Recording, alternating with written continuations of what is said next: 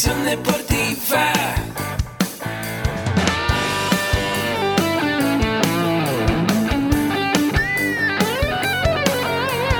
Yo soy Ahmed. Somos guerreros. Hola, bienvenido a la Asociación Mexicana de Educación Deportiva. Soy el doctor David Lezama, presidente de AMED, y es para mí un gusto darte la bienvenida a estos podcasts. Este programa está diseñado para compartir contigo conocimientos de los temas que nos apasionan a todos los que amamos el físico-constructivismo y el fitness y queremos mantener un estilo de vida saludable. Hablaremos entonces de entrenamiento, de nutrición, de suplementación, de farmacología y de un tema que cada vez toma más importancia, el marketing deportivo digital. Tendremos como invitados una gran variedad de opiniones y profesiones, entrenadores, nutriólogos, profesores de AMED, químicos farmacobiólogos, médicos, preparadores físicos y desde luego deportistas. Sus historias, consejos y testimonios te ayudarán a aumentar tus conocimientos y desde luego también tu número de entrenos de clientes, haciendo más exitosa y profesional tu profesión de entrenamiento deportivo.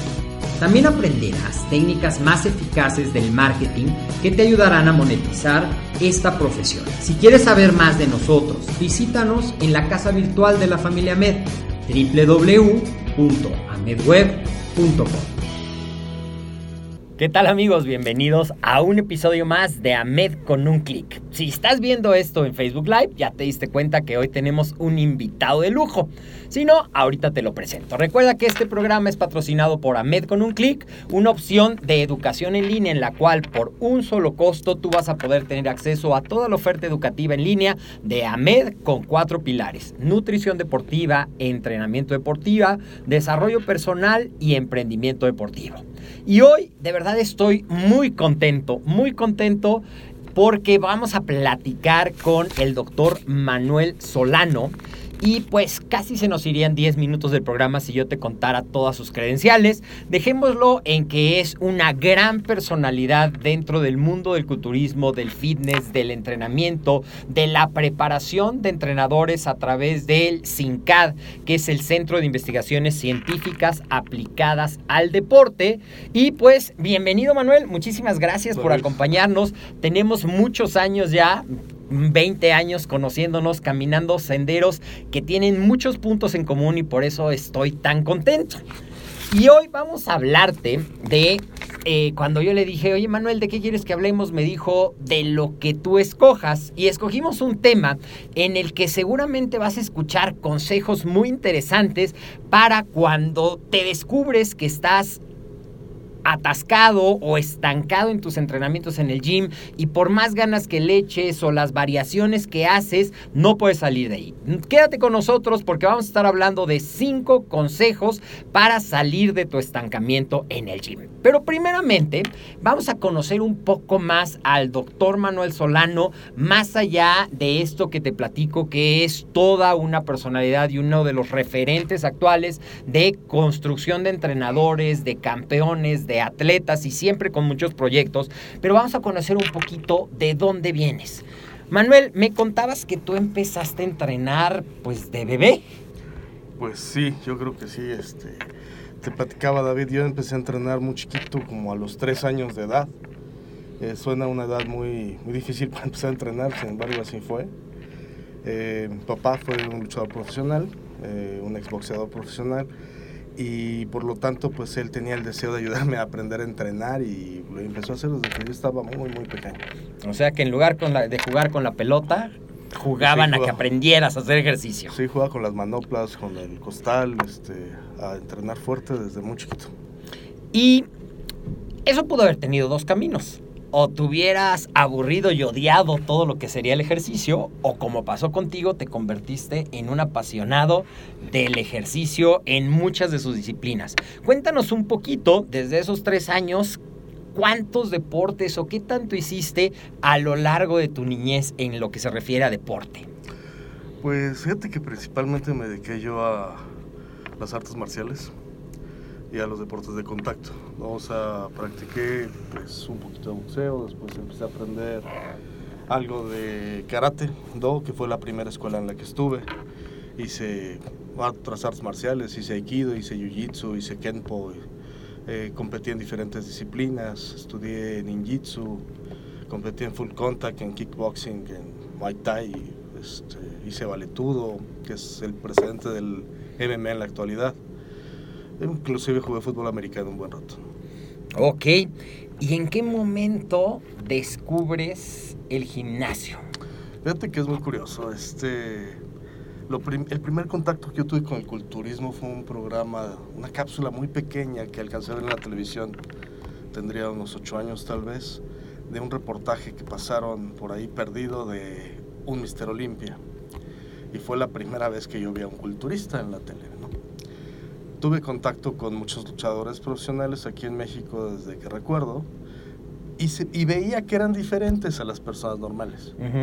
Sin embargo, pues algo no cuadraba, ¿no? Digo, sin quemar a nadie, pero el típico cuerpo de luchador profesional pues era diferente y más en los años 70. Sin embargo, conocí a un luchador que en aquel entonces se llamaba Dorrell Dixon, que era un luchador extranjero, y me llamó mucho la atención porque fue la primera vez que yo vi a una persona con definición muscular. Le vi su six-pack y vi que él hacía algo diferente, vi que él sacaba un topper a la hora de la comida y comía arroz con pechuga y vegetales y dije, ajá, ahí está el secreto, ¿no? Dije, yo creo que tiene que ver con la alimentación porque no comían muy bien los luchadores. Dije, ya sabía que entrenaban y ahí aprendí que tenían que comer. Entonces empezó como que la búsqueda de ver qué se tenía que hacer, pero te hablo que yo tenía 8 o 9 años. Ok. ¿no? Este, que se tenía que hacer y empecé a investigar, empecé a leer revistas este, de las que se hacían en aquella época, las poquitas que llegaban de Estados Unidos. Y se me hacía muy interesante, ¿no? Ver cómo cambiaba el cuerpo de una persona por medio de la alimentación, el entrenamiento, que era lo que yo sabía hasta ese momento. No sabía más nada.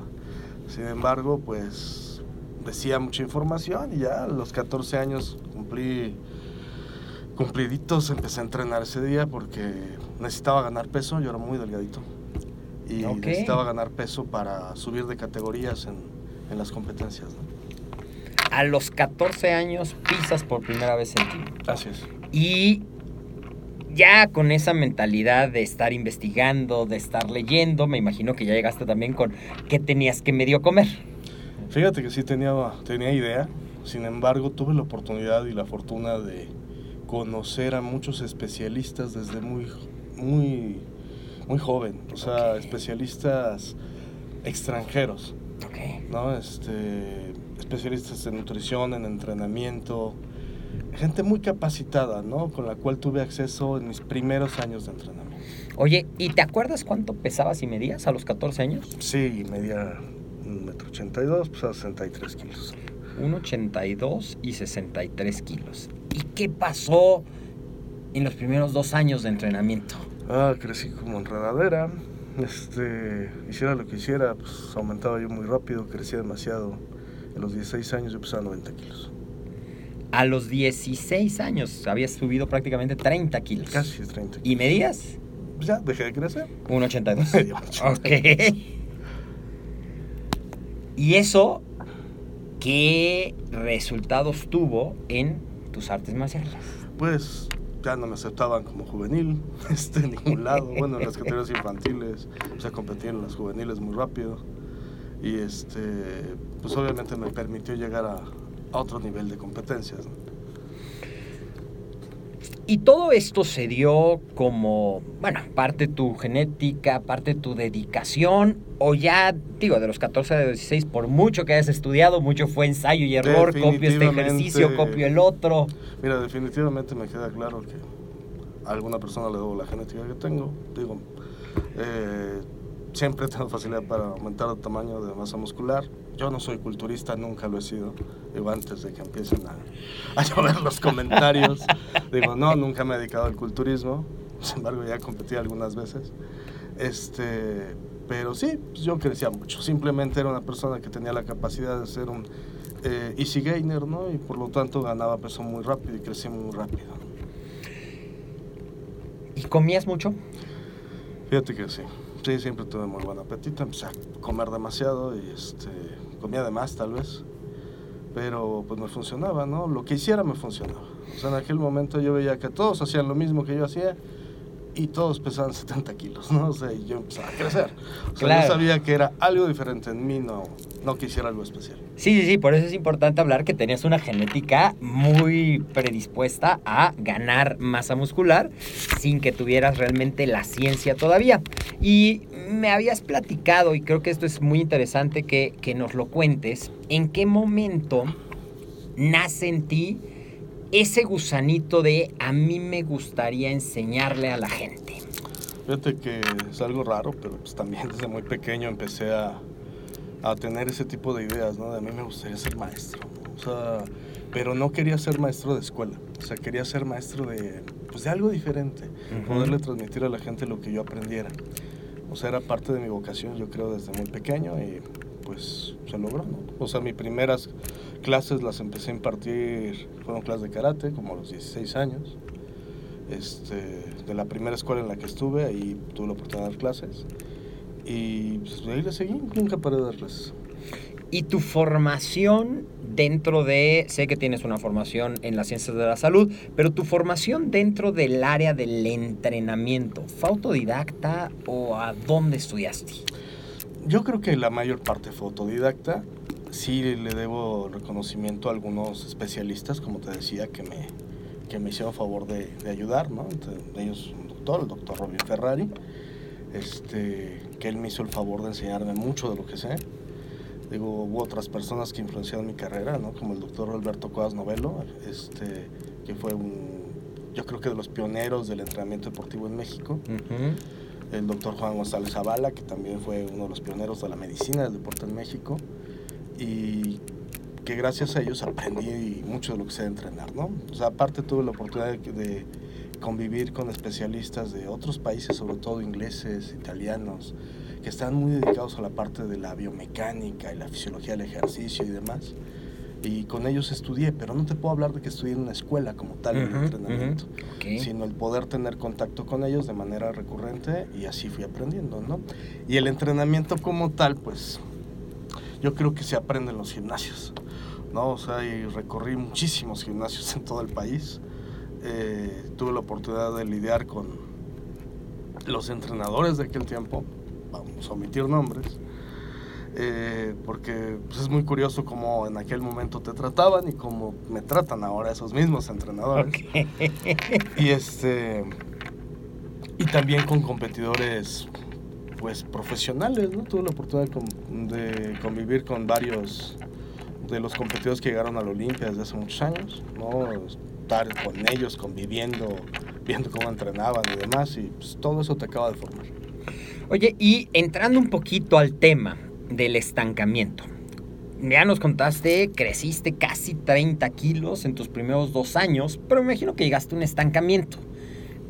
¿Cómo fue la primera vez que te dijiste, híjole, estoy entrenando y entrenando y entrenando y ya no está pasando, o ya no está pasando al ritmo que estoy acostumbrado que pase? Claro, fíjate que a mí me llegó más o menos como a los 18 años. ¿Ok? ¿no? A los 18 años llegó el punto donde pues ya no cambiaba tanto, ¿no? O sea, de repente ya empezaba a crecer, pero ya no era igual, ya no era a la misma velocidad, ya no veía tantos cambios musculares y empiezas a generar mucha desesperación en tu cabeza, ¿no? Me quité la preocupación porque yo no podía subir más de peso por las otras disciplinas deportivas que hacía, pero de todas formas llegué a los famosos 100 kilos y llegué a los 100 kilos y de ahí no pasaba de los 100 kilos. Y, y entonces te genera una obsesión, ¿no? Por averiguar qué más puedes hacer. ¿no? ¿Qué más puedes hacer? Y te vuelves disciplinado con la dieta. Obviamente descubres cada vez más suplementos. Yo el primer suplemento deportivo que tomé, yo creo que lo tomé a los 8 años.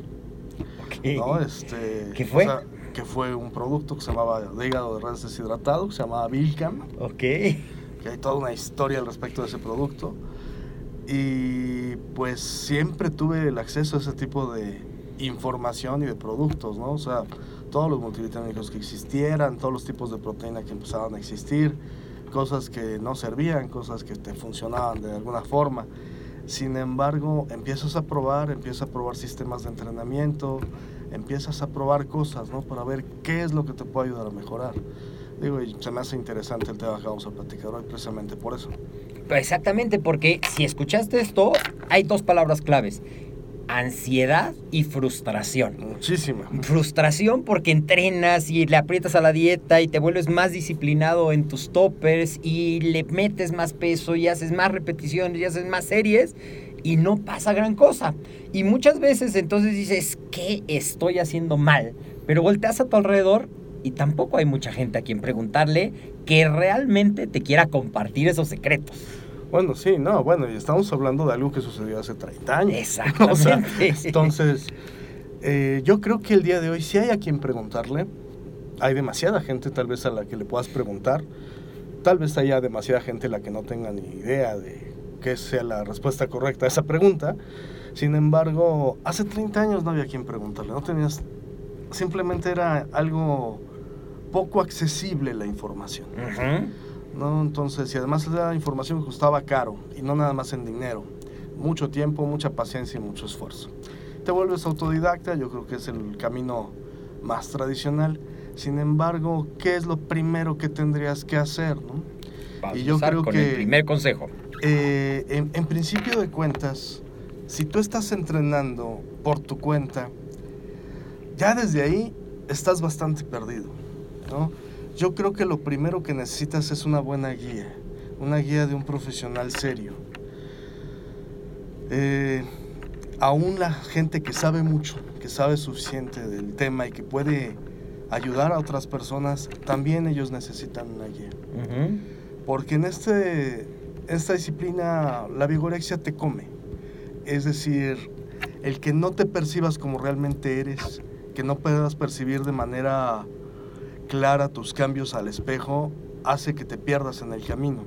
Y hace que hagas lo que te gusta, hagas de más, comas cosas que no debes de comer, te quitas comida o te pones más comida de la que debes porque no puedes ser objetivo contigo mismo muy difícil lograrlo. Yo admiro muchísimo a personas que se preparan solos.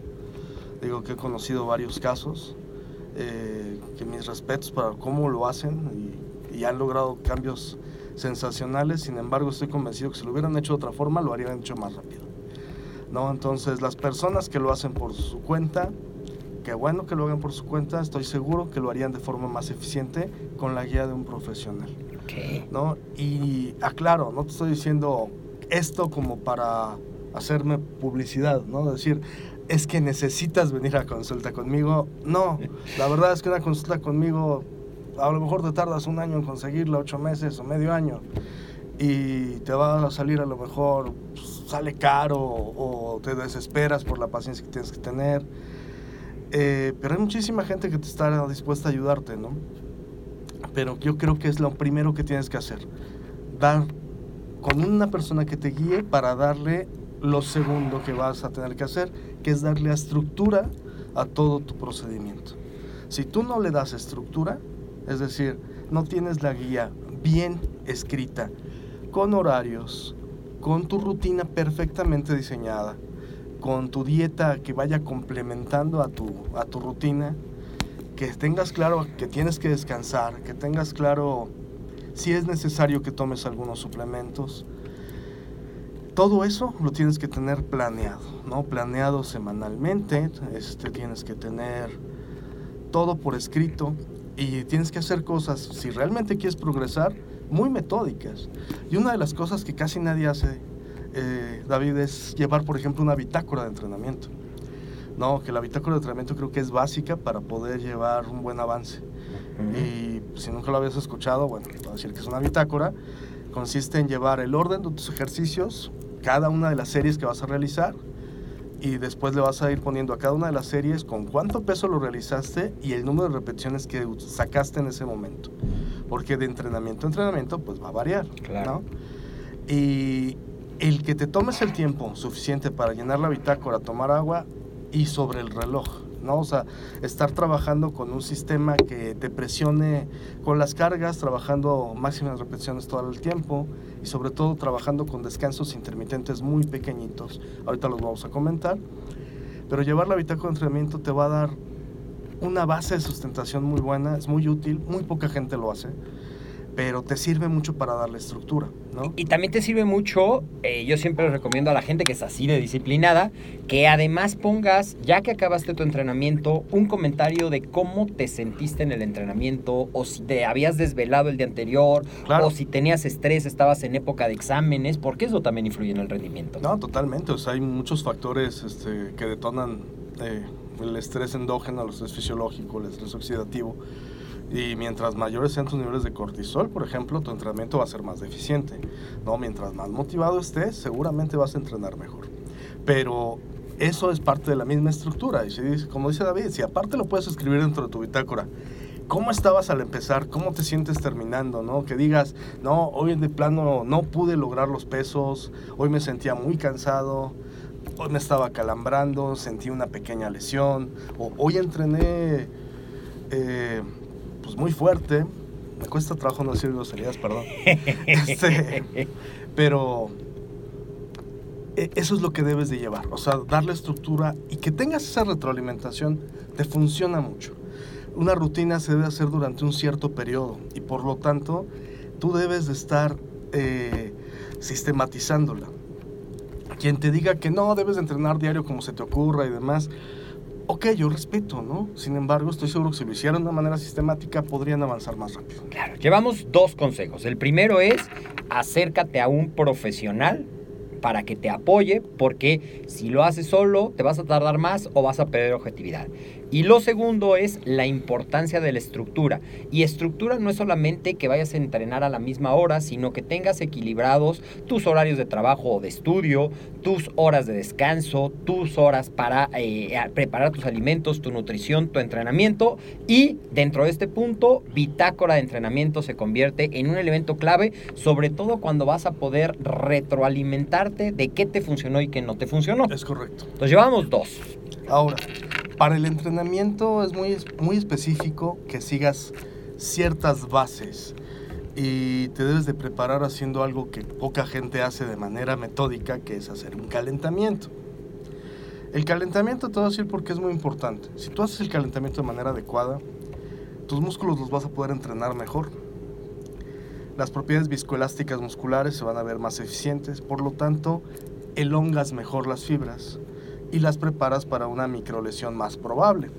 Aparte de eso, al incrementar la temperatura de tu cuerpo de manera eficiente, pues vas a poder tener un sistemas energéticos más eficientes, vas a preparar eh, la lubricación de tus articulaciones, etcétera, y por lo tanto vas a evitar mayormente las lesiones que vas a po- poderte realizar por una mala técnica o simplemente por la sobrecarga con el entrenamiento. Este calentamiento eh, previo a entrenar debe de llevar un cierto método, ¿no? Que lo basamos en lo que es por, en principio de cuentas, eh, calentamiento en articulaciones, es decir, movimiento de todas las articulaciones, independientemente si las vas o no a entrenar. En segunda instancia, ejercicios de flexibilidad y elasticidad. En tercera instancia, ejercicios de calistecnia. Sí, es decir, ejercicios con tu propio cuerpo. Eh, ejercicios que pueden ser como unas dominadas, unos fondos, unas abdominales, O para algunas los que están de moda, unos burpees. o, bueno, ¿Por qué no? para Este, que no digan que para que no digan discriminamos. que discriminamos a los burpees. No, y por último, entrar al entrenamiento cardiovascular. ¿no? Una vez que acabas de hacer todo esto, que te debe llevar unos 20 minutos cuando mucho, puedes entrar directamente al entrenamiento. Y ojo, entrar a calentar no es calentar con barras, no es calentar con carga. A mí me sobre... Es una de las cosas que me hace explotar la cabeza. Cuando veo que alguien va a calentar porque va a hacer bench press y pone la barra y empieza a hacer repeticiones con la barra y luego le pone un poquito de peso y se avienta otras repeticiones. Y ya cuando llega a su carga, pues ya se cansó un poquito. Y ya no va a poder hacer ese sobreesfuerzo máximo porque ya está desgastando sus reservas de fosfocreatina, por ejemplo. Está desgastando el, ATP que está con el que está funcionando. Se está cansando, ¿no? Entonces, si vas a llegar a entrenar con una carga máxima, vamos a suponer el bench press de 100 kilogramos, y tú empiezas a hacer repeticiones con 40 y con 60 y con 80, seguramente podías cargar más de 100 y pues, lo estás perdiendo, ¿no? La gente me dice, no, pero es que si yo llego con la carga máxima me duele, entonces no supiste calentar. El caso es que tienes que saber calentar para poder entrar con cargas mayores o máximas desde el principio de cada uno de los movimientos. Entonces, eso es lo que te va a servir. El calentamiento es básico. Y por eso hablamos 20 minutos, por lo menos. Es correcto. Porque lo que dices es bien cierto. O doy tres círculos con los brazos, hago dos flexiones, le pongo la barra y ya calenté. Así es. Y entonces, si estás poniendo atención, un calentamiento que te lleva a una prefatiga va a ser un punto de estancamiento. Totalmente. ¿Ok? El calentamiento, respetando las fases. Entonces el entrenamiento es la primera fase del calentamiento y ya después viene la parte de tu sesión. Así es. Fíjate que en la sesión de entrenamiento, otro de los errores más frecuentes que comete la gente es eh, do- dos cosas distintas. Por un lado, el sobreentrenamiento y por el otro, el subentrenamiento. Creo que es más frecuente que la gente se subentrene a que se sobreentrenen, pero pueden pasar las dos cosas. Vamos a explicarlo. La mayoría de la gente hace muchas más repeticiones de las que necesita hacer y hacen series demasiado largas, series de 12, 15, 25 repeticiones, que son muy cansadas, que son muy pesadas, pero muy poco efectivas si lo vemos desde el punto de vista de la hipertrofia. Entonces, a la hora de hacer este tipo de repeticiones, la gente siente que hace mucho entrenamiento, que se cansa mucho, que fue a jalar con muchas ganas, acaba muy rendido y poco efectivo, va a haber muy pocos resultados. El rango de la hipertrofia principalmente se desarrolla cuando tú haces series de 6 a 10 repeticiones. Cuando sales de ese rango de repeticiones, realmente ya no vas a estar entrenando. Y para hipertrofia, ¿se sigue llevando hipertrofia? Sí, pero no estamos en el rango adecuado. Por lo tanto, no vamos a dar el resultado óptimo. Entonces, ese rango, eh, la gente dice, son poquitas repeticiones. Claro, son poquitas si las haces mal, si las haces rápido, si las haces con una carga muy ligera. Porque el problema está en lo que siempre vamos a platicar. A nadie le gusta que le duela. La gente que realmente le gusta que le duela el entrenamiento es la que va a progresar. Y no quiere decir un dolor, ay, me dolió tantito, dejo la mancuerna. No, hay que llegar a realmente entrenar al punto de falla momentánea muscular específica. Y si tú llegas a ese punto de falla, cuando vas a llegar a la falla, te empieza a doler tres o cuatro repeticiones antes. El dolor empieza a ser muy intenso.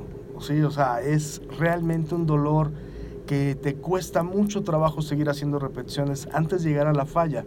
Y la falla no es que te duela, no es que te arda, no es que te canses, es que ya no puedas contraer más un músculo. De esa manera, eh, si tú empezaste con el dolor en la sexta repetición, en la octava estás en un dolor muy, muy intenso, en la novena ya no puedes más y probablemente en la décima repetición llegues a la falla.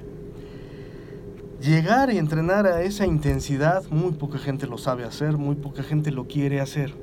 Dicen que lo quieren, realmente no lo quieren, porque el día que lo sienten, lloran. ¿no? Entonces hay que entrenar a la falla muscular. Hay que entrenar a la falla muscular entre la repetición sexta y la décima. Repito, la mayoría de la gente hace muchísimas más repeticiones, muy cansadas, muy largas, pero muy poco efectivas. Y ese es el otro punto del estancamiento, ¿no? En- hacen demasiadas repeticiones, se sobreentrenan. Cuando la persona digo que se subentrena es porque si le decimos que haga 10 repeticiones, efectivamente hace 10 repeticiones.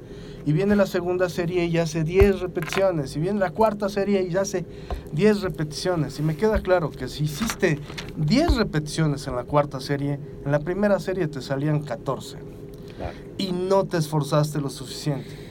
Porque si en la cuarta serie ya con trabajo sacaste 10, como mucha gente me dice, no, en la cuarta serie, ay sí, para llegar a las 10 me esforcé muchísimo. ¿Y por qué no te esforzaste así desde la primera serie? Hubiera estado mejor, ¿no? O te faltaba carga o te faltaban repeticiones. Y si ibas a hacer más de 10 repeticiones, repite tu serie, esa serie no, no iba a servir. Necesitabas tal vez haber empezado con más carga. Y eso pensando en que lo hayas hecho con una buena técnica, ¿no? Que no hemos hablado de la técnica. Pero el caso es que o te subentrenas no haciendo eh, no llegando a la falla o te subentrenas porque haces con una carga cumplidora que te permite sacar 4 de 10 aunque no te estés esforzando a tu máximo y aunque no te duela lo suficiente. O bien haciendo demasiadas repeticiones te estás sobreentrenando.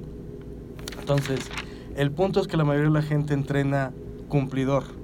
Es decir, hice mis 8 ejercicios, 4 series de 10 Palomita. repeticiones, palomita, me voy a mi casa bien contento, ya jalé, ya me cansé, ya sudé y no veo ningún avance porque como ya me acostumbré a la rutina ya no me duele, ¿no? Y el dolor tardío post-entrenamiento es uno de los mejores indicadores para saber si hiciste o no hiciste bien las cosas. La gente me dice siempre cosas muy simpáticas como ya cámbiame la rutina porque ya no me duele. Le digo, perdón, yo tengo entrenando 30 años y siempre me duele algo. No, o sea, ah, y puedo hacer la misma rutina muchísimo tiempo y me tiene que doler porque la hago efectiva. O sea, que tú necesites un desacostumbramiento de las fibras y sorprenderlas con una rutina nueva es más psicológico que otra cosa, pero sí puedes estar cambiando la rutina y por eso cambian las rutinas cada 8, 12, 16 semanas. Pero si no te duele, no estás haciendo nada muy efectivo que digamos. Y retomando un poquito, porque es una de las cosas que más frecuentemente nos preguntan, ¿cada cuánto tengo que entrenar músculos? O de otra manera, ¿cuánto tengo que dejar descansar un grupo muscular antes de volverlo a entrenar? Mira, en condiciones ideales eh, deberías de estar entrenando tu músculo nuevamente cuando te está empezando a dejar de doler. Cuando ya casi no te duele, es el día en que deberías de estar volviendo a entrenar un grupo muscular. ¿Por qué? Porque está en la tasa máxima de reconstrucción y ahí es donde debes de volver a generar un estímulo de microlesión muscular e irri- irritación de la miofibrilla para volver a generar el estímulo de la hipertrofia. Entonces, ese es el mejor momento. Sin embargo, no podemos hablar de cuántos días exactamente. ¿Por qué? Porque la capacidad de recuperación muscular de cada persona es diferente, porque el dolor lo percibimos todos de manera diferente y además dependerá mucho de la intensidad con el que hayas realizado tu entrenamiento. Pero esto es para avanzados, ¿no? Sí, claro. O sea, es- estamos hablando de personas que ya tienen al menos 10 años entrenando. No, personas que son intermedias, es decir, que tienen 3 añitos, 10, menos de 10 años entrenando, a lo mejor les puede funcionar, pero no estamos hablando de principiantes ni de novatitos, ¿no? O sea, gente que tiene más de 3 años entrenando, tienen que llevar un método muy específico de rutinas que les va a permitir aprender a entrenar, eh, generar redes neuromusculares, aprender a hacer los movimientos de manera adecuada y esas ya están programadas, ¿no? Esas ya tienen un cierto una cierta programación que va en repetición cada uno, dos, tres, cuatro días cada grupo muscular, pero eso pasa los primeros tres años, después ya es diferente. Entonces, en términos normales, una persona puede entrenar la pierna cada 4 a 10 días. Depende mucho de la persona. ¿no? El brazo, pues depende que hayas entrenado. La gente comete errores como entrenar, por ejemplo, su bíceps y su braquial el mismo día. Y por eso es que no les crece mucho el brazo. Si lo dividiéramos un poquito más, a lo mejor puedes entrenar más frecuentemente el brazo, pero dividiendo entrenamiento de bíceps, entrenamiento de braquial, entrenamiento de tríceps. No, yo lo haría bíceps, tríceps, braquial, descanso, bíceps, tríceps, braquial. ¿no? Es una manera interesante de hacerlo. Vas a entrenar tu brazo dos, dos y hasta cuatro veces a la semana, pero haciendo énfasis en la parte del bíceps, que es el músculo más pequeñito, y haciendo más énfasis en la parte del músculo braquial, que es el músculo más grande, el que más no se ve, pero el más grande. Y al otro día hacemos el tríceps. Estás entrenando frecuentemente el brazo, sin embargo haciendo énfasis en diferentes porciones del brazo. Lo que hacemos con, por ejemplo, con los cuadríceps, ¿no? O sea, o las piernas. Un día entrenas cuadríceps, otro día vas a entrenar femoral y glúteo. Eh, no es específicamente los músculos que entrenas, así se les llama. Sin embargo, vamos a hacer una programación. Pero si tú entrenas hoy pierna, no puedes entrenar pierna mañana. No, o sea, necesitas dejarla descansar porque cuando descansa es que crece. La gente que cree que por entrenar muchas veces un grupo muscular va a crecer más, Pantorrilla, por está en un gran error. Las pantorrillas sí se pueden entrar frecuentemente, pero también tienen que descansar, porque si no te están doliendo, es que no hiciste nada. ¿no? Entonces tienes que entrenarlas de manera intermitente, al menos un día de descanso entre entrenamientos. Es como el abdomen. El entrenamiento de abdomen es al menos un día de descanso entre entrenamiento. Hay gente que me dice, pero yo puedo entrenar abdomen diario. Pues es que si lo puedes entrenar diario es que no hiciste absolutamente nada. Ok. insisto. Llevamos tres. El entrenamiento y dentro de este, pues a lo mejor la cuatro sería el sobreentrenamiento el subentrenamiento. Tal vez. que hablamos de mm, ni tanto que queme el santo, ni tanto que no le alumbre, es decir, y algo bien interesante es que cuando ya tú te comprometes, si estoy entendiendo bien, cuando tú ya te comprometes, tienes que aprender a escuchar tu cuerpo, a conocerlo, y el mejor momento para volver a entrenar es cuando te deja de doler. Si también entendí correcto, el día que no tuviste ese dolor es un día que te consentiste. Demasiado. Totalmente. Es decir, cada, el objetivo de cada entrenamiento es llegar a tu falla muscular intermitente. Así es. Y ahora, por otro lado, eh, relacionando parte de este sobreentrenamiento o subentrenamiento, vamos a relacionarlo con la técnica. Mucha gente entrena, o la mayoría de la gente entrenan con una carga que realmente no pueden manejar y sacrifican la técnica al ponerle una carga que no deberían de estar manejando. Entonces, vamos a tener personas que, por ejemplo, le pusieron, van a hacer curl de brazo con barra Z y le ponen 15 kilogramos por lado, pero se empiezan a apalancar haciendo esfuerzo realmente con su espalda baja, meten los hombros y a un amiguito, ¿no? Entonces realmente no están utilizando sus brazos, están utilizando músculos accesorios que no deberían de estar utilizando, sacrifican la técnica, se exponen a lesiones y aparte cansan al de enfrente, ¿no? Entonces no va a ser efectivo, ¿no? O sea, no porque cargues un kilo más, que no lo estás cargando tú, sino tu amigo o tus otros músculos, vas a obtener mejores resultados, ¿no? La gente lo hace más bien por ego, porque quieren cargar más y más kilos. Y el entrenamiento de culturismo pues sirve eh, por cómo te ves, no por cuántos kilos levantas, ¿no? Si, si tienes la intención y la ilusión de cargar muchos kilos, pues puedes hacer alterofilia, puedes hacer crossfit profesional, puedes hacer este levantamiento de poder, puedes prepararte para el hombre más fuerte del mundo. El culturismo no es así. El culturismo es verte bonito, ¿no? Este, y para eso necesitas una programación y sobre todo una técnica muy adecuada de los, en los ejercicios. Entonces, con una sobrecarga, pues no lo manejas bien y vas a ser un déficit en tu técnica. Entonces, este es otro de los puntos de estancamiento de la mayoría de la gente, que hacen técnicas deficientes para ejercicios muy básicos, ¿no? Y para, bueno, si los básicos se les dificultan, los demás con mucha más razón. Pero el problema es que cometen este tipo de errores de técnica, ¿no? Y la técnica se basa en algo que se llama biomecánica y si tú rompes esos parámetros de biomecánica, que son muy sencillos de entender, pues lógicamente vas a, vas a generarte un problema a la hora de realizar el movimiento y vas a dejar de ser eficiente. ¿A qué me refiero con estas cosas muy básicas? Pues eh, los músculos se van a mover por medio de la articulación de bisagra que tengan. Y si tú tratas de sacar de ese eje a tu bisagra, vas a estarte lastimando, ¿no? Tal manera que si tú vas a hacer brazo, pues lo único que puedes hacer es flexionar el codo.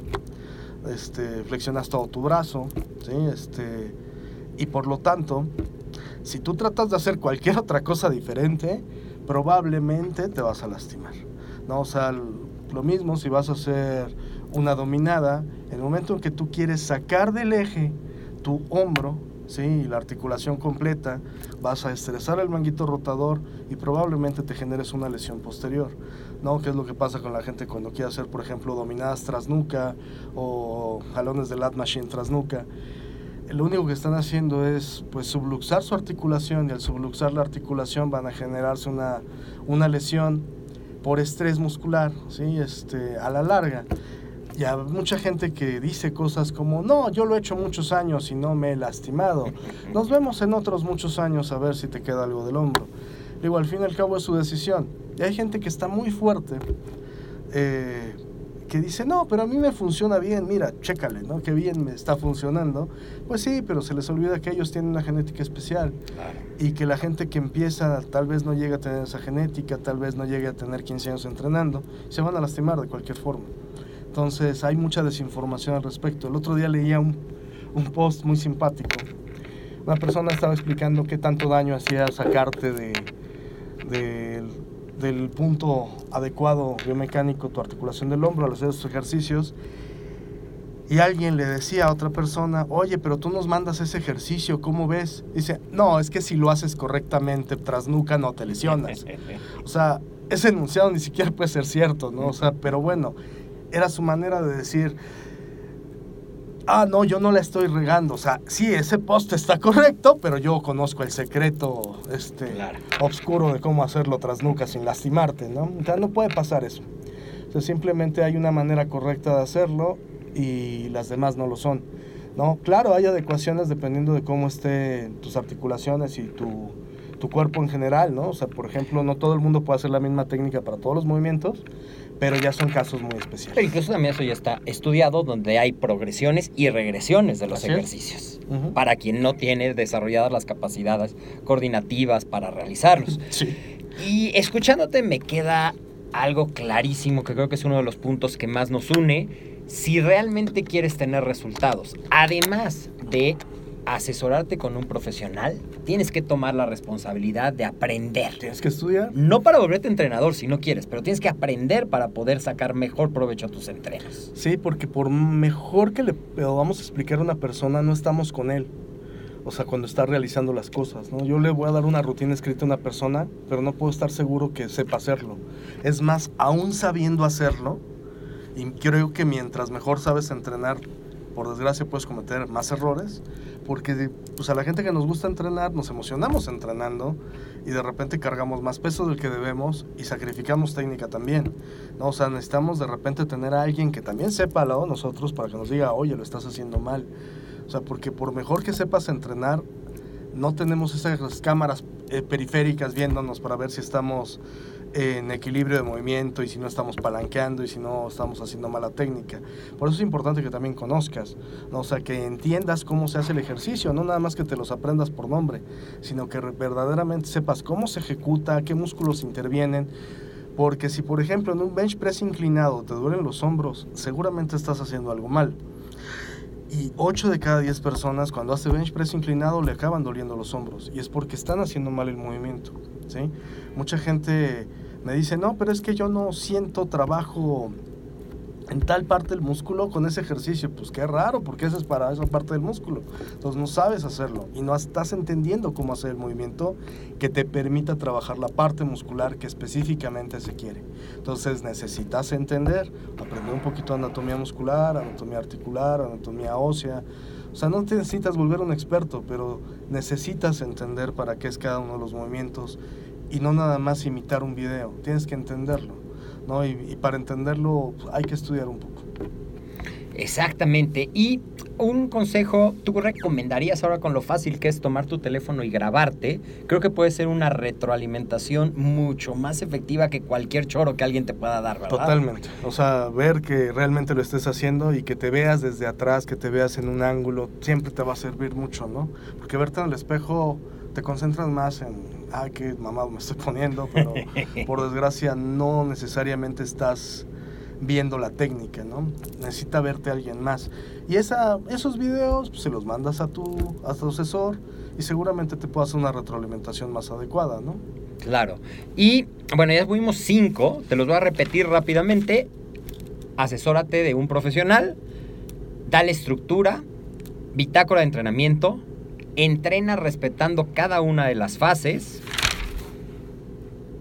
respeta eh, el subentrenamiento y sobre, sobreentrenamiento, ten mucho cuidado con eso, que lo podemos recibir en demasiadas repeticiones, consintiéndote, con poca carga o muchas repeticiones con la carga que no te va a permitir descansar para recuperarte. Aprende a escuchar tu cuerpo, respeta la técnica de entrenamiento. El pilón es prepárate, estudia. Y aquí es donde quiero preguntarte un poquito. En AMED ya saben que tenemos toda una gran oferta de cursos, pero ¿dónde puede contactarte la gente que quisiera tomar algún curso? Que déjenme platicarles algo. Si tú realmente estás comprometido con aprender, hay cursos que valen mucho la pena Gracias. y que requieren realmente un esfuerzo porque no regala calificaciones. No. Pero tienes cursos así como para principiantes, para gente que no está así de comprometida. Fíjate que tenemos un curso que yo creo que es el de más de inducción, por así decirlo, que se llama Metodología del Entrenamiento. No, este curso de metodología de entrenamiento sí es totalmente para principiantes. Justamente explicamos todos estos puntos y uno más que no quiero dejar de mencionar eh, para, para este programa, que les vamos enseñando a entrenar. O sea, realmente en ese curso aprendemos a entrenar desde la base, ¿no? Desde cómo agarrar una mancuerna y por qué se agarra así. ¿no? Este, explicamos cada ejercicio, cada parte de la técnica, estas partes que estamos hablando de táctica y de estrategia a la hora de entrenar, todo lo que es la metodología del entrenamiento. ¿no? Eh, les enseñamos hacer planeación, les enseñamos cómo, cómo estructurar las rutinas y por qué. Y este curso lo damos normalmente una vez al año, lo damos Ok. este, en los meses de enero o febrero normalmente. Ese sí, el curso nunca me ha fallado, todos los años ya desde hace como 23. Este, lo damos siempre, ¿no? Digo, tenemos otros cursos de capacitación relacionados con muchos temas, de nutrición, suplementación, entrenamiento, de entrenamiento ayudas erogénicas, eh, biomecánica y kinesiología, no sé, hay un- una infinidad de temas que manejamos, sin embargo, yo creo que es un curso básico que cualquiera que empiece a entrenar pesas, o inclusive que ya lleva un tiempo, puede tomar para mejorar mucho su técnica. ¿En dónde pueden buscar la información? Normalmente tenemos todo publicado en mi perfil de, de Facebook.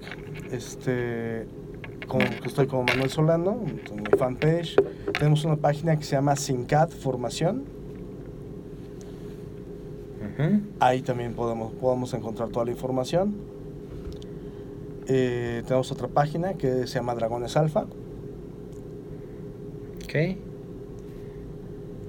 Perfecto. Básicamente ahí vemos todo. Vamos a, a estar, estas, estos sitios van a estar en las notas del programa para que eh, puedas acercarte si decides, ya, ya te diste cuenta que tiene muchísimas cosas que compartir, que tiene un estilo de decirlo que dices, sí, claro, no lo había pensado de esa manera, es tan lógico que no lo había pensado de esa forma. Y ya nada más porque no nos va a dar tiempo en este programa, pero nos queda la semillita para otro de dentro de este estancamiento, que ahorita nos centramos mucho en lo que es el entrenamiento, ¿qué papel juega la nutrición? Híjole, es este. Yo creo que la base, o sea, por más que tú te esfuerces a entrenar, por más que tú le pongas énfasis a tus tiempos de entrenamiento, tu descanso, que si acabes adolorido, que llegues a tu punto de falla, si no tienes una buena nutrición para compensarte, pues nunca vas a lograr nada, ¿no? Si no le das este, la suficiente cantidad de nutrimentos, de macros, de micros, etcétera, a tu cuerpo, nunca vas a lograr nada, porque no va a haber material de reconstrucción muscular.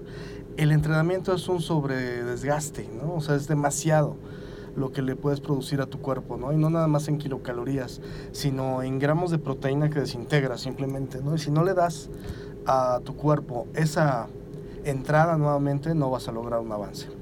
Pero antes de que nos vayamos, dejan acabar un punto que Claro. es súper básico eh, para lo que nos referimos al estancamiento. Te voy a decir dos cosas. Uno, los tiempos de descanso intersets. Mencionábamos que debes de descansar una cierta cantidad de días entre grupos musculares, pero durante el entrenamiento, entre cada serie debes de descansar una cierta cantidad de tiempo. Para músculos chicos 30 segundos, para músculos grandes 45. Se oye mucho, créanme que es muy poco tiempo. Si lo haces a esta intensidad llegando a la falla, el tiempo se te va súper rápido y no lo logras. Al principio sí estás eh, logrando tus 30 segundos, después convierte en 35 y después en 45, ¿no? Una buena sesión de entrenamiento debe ser muy rápida, debe durar 40 minutos, 45 minutos, ¿no? Donde hayas podido hacer a lo mejor unos 12, 13 ejercicios. Y aún con esta técnica, ¿no? Y que la velocidad del entrenamiento sea muy lenta, ¿no? Vamos a dejarlo tal vez para otra ocasión, pero la velocidad de entrenamiento, la, darle tiempo, la contracción muscular, mínimo 4 segundos por repetición sería fabuloso. Uno en la positiva, tres en la negativa. Y lo extra que te quería decir del estancamiento, fíjate que poca gente habla de esto. Eh, que ¿Qué pasa cuando te estancas que en un ejercicio que ya no puedes cargar más peso y tú quieres cargar más peso? Ujú. Hay dos formas de romper el estancamiento en cuanto a fuerza, ¿sí? Y son dos protocolos diferentes. El primer protocolo es el más tradicional, muchos autores lo hablan de él, que consiste en estimular la fuerza haciendo repeticiones de 4 a 6 a una velocidad de 1 a 2 segundos, un pos- uno en la positiva, dos en la negativa. Esa es la manera más tradicional de hacerlo, es bastante efectiva. Hacer solo ese ejercicio durante cuatro semanas seguidas de esa metodología, cuando regreses a hacerlo para hipertrofia, te va a funcionar muy bien. Pero hay una metodología más nueva que consiste en hacer ejercicios a máxima velocidad. Sí, máxima velocidad puede ser 0.5 segundos en cada parte de la repetición, en cada parte de la, de la, Ejecución. de la ejecución, perdón. Eh, sin embargo, tienes que sacarlo con la mitad de tu carga habitual, o sea, el 50% de la carga o el 40% de la carga, a la máxima velocidad posible y eh, no importa el número de repeticiones que saques. Sí, o sea, simplemente hacerlo a la falla, puedes sacar 20 repeticiones, 35, no importa. Lo haces tres veces nada más, Con el mismo descanso. Este, con los mismos descansos. ¿sí?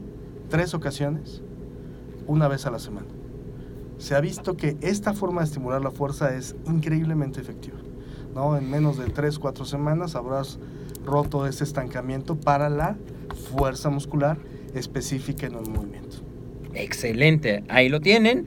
Escucha con atención, a lo mejor lo puedes escuchar varias veces y esa es la gran ventaja de que no solamente ahorita lo estás viendo en Facebook Live, pero recuerda que también lo puedes ver en nuestro podcast y lo puedes buscar tanto en iVoox como en iTunes, como en nuestra página, amedweb.com, para que puedas ver no solamente este, sino todos los episodios que tenemos para ti con diferentes temas, para que nos vayamos capacitando.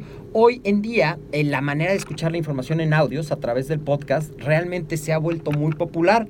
Y si tú pones atención, y te recomiendo que hagas tus mapas mentales o tus notas del programa, realmente te vas a dar cuenta que cada uno está diseñado para que aprendas, para que mejores, para que también si nos ayudas compartiéndolo con la gente que creas que está interesado en esto, desde luego que te lo vamos a agradecer mucho. Y pues vamos llegando al final de esta entrevista, Manuel. Ya nos has dado un pilón, ya nos diste este pilón para salir del entrenamiento de la fuerza, pero un último consejo para nuestros amigos de AMED. Híjole, pues ¿qué les puedo decir sobre el entrenamiento? Ah, hay tantas cosas que no hemos mencionado que podríamos seguir hablando yo creo que un buen rato, pero hay cosas que la gente no considera antes de irse a entrenar, ¿no? Algo tan simple como la misma hidratación, como si necesitan o no tomarse cosas antes de entrenar, como si necesitan tomar cosas después de entrenar. Eh, las cosas tan simples como llevar una toalla, eh, limpiar un aparato, ser ordenado, respetar al gimnasio, respetar al equipo, respetar a las demás personas. Yo creo que son hábitos que las personas que verdaderamente aman el gimnasio y aman el entrenamiento deben de tener todo el tiempo y deben de estarse capacitando para aprender de qué funciona y qué no funciona. Pero los hábitos de limpieza y orden yo creo que son básicos para todos. Y se deben de traducir a este estilo de vida. Claro, porque es un estilo de vida que te implica ser eh, metódico, disciplinado, constante y también hay que dejar todo eso, eh, que se note que te gusta el gimnasio, teniendo todo en orden, siendo sistemático, utilizaste algo, lo dejas en su lugar para respetar a los demás y, y enseñarle a la gente que te respete y a que respete el gimnasio. Muchísimas gracias. Esperamos tenerte en otras ocasiones porque como dices, estoy aquí y se me ocurre preguntarte de otro tema que también sé que tienes mucha experiencia, que es el entrenamiento mental, el enfoque, el centrato, disciplina. Me salen mil preguntas de nutrición, pero el tiempo se nos acaba, pero así dejamos abierta la ventana y pues voy a platicar con él. Ya medio me dijo que sí. Vamos a estar haciendo no algo rutinario, pero sí unas pequeñas cápsulas para enriquecer y que pueda compartir con nosotros. Muchas gracias, Manuel. Ha habido un placer. Un placer. Yo soy el doctor David Lezama. Nos vemos en la próxima emisión de Amed con un clic. Hasta la próxima.